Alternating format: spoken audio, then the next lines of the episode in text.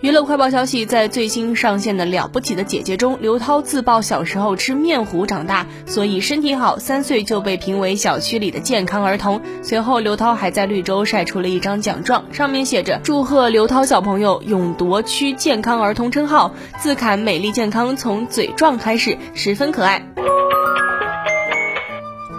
北京时间十月二十一号消息，米高梅影业宣布，瑞希·威瑟斯彭回归主演的喜剧片。《律政俏佳人三》重新定档于二零二二年五月北美上映，尚无具体日期。该片曾定档于今年二月十四号上映，之后撤档。据悉，《律政俏佳人》讲述金发碧眼的女孩 L 被男友认为是花瓶，将其甩掉，她努力考上哈佛法学院，证明自己才能的故事，在二零零一年和二零零三年推出了一二部。